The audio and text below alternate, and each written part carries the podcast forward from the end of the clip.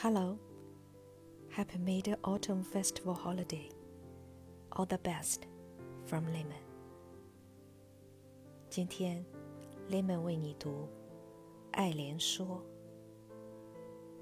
The Language of Flowers》by 周敦颐。Lovers of flowering plants and shrubs, we have had by scores.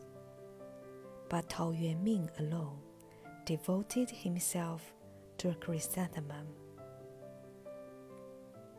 Since the opening days of the Tang Dynasty, it has been fashionable to admire the peony.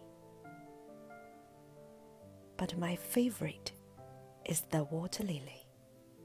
How stainless it rises from its slimy bed how modestly it reposes on the clear pool. The emblem of purity and truth, symmetrically perfect.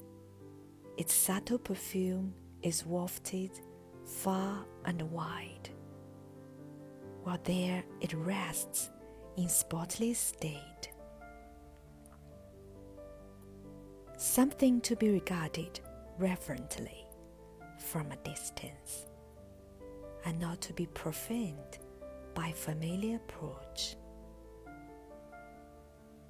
In my opinion, the chrysanthemum is the flower of retirement and the culture.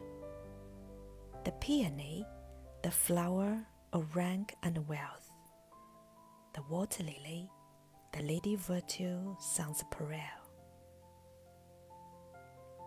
Alas, few have loved the chrysanthemum since Tao Yuanming, and none now love the water lily like myself. Whereas the peony is a general favorite with all mankind.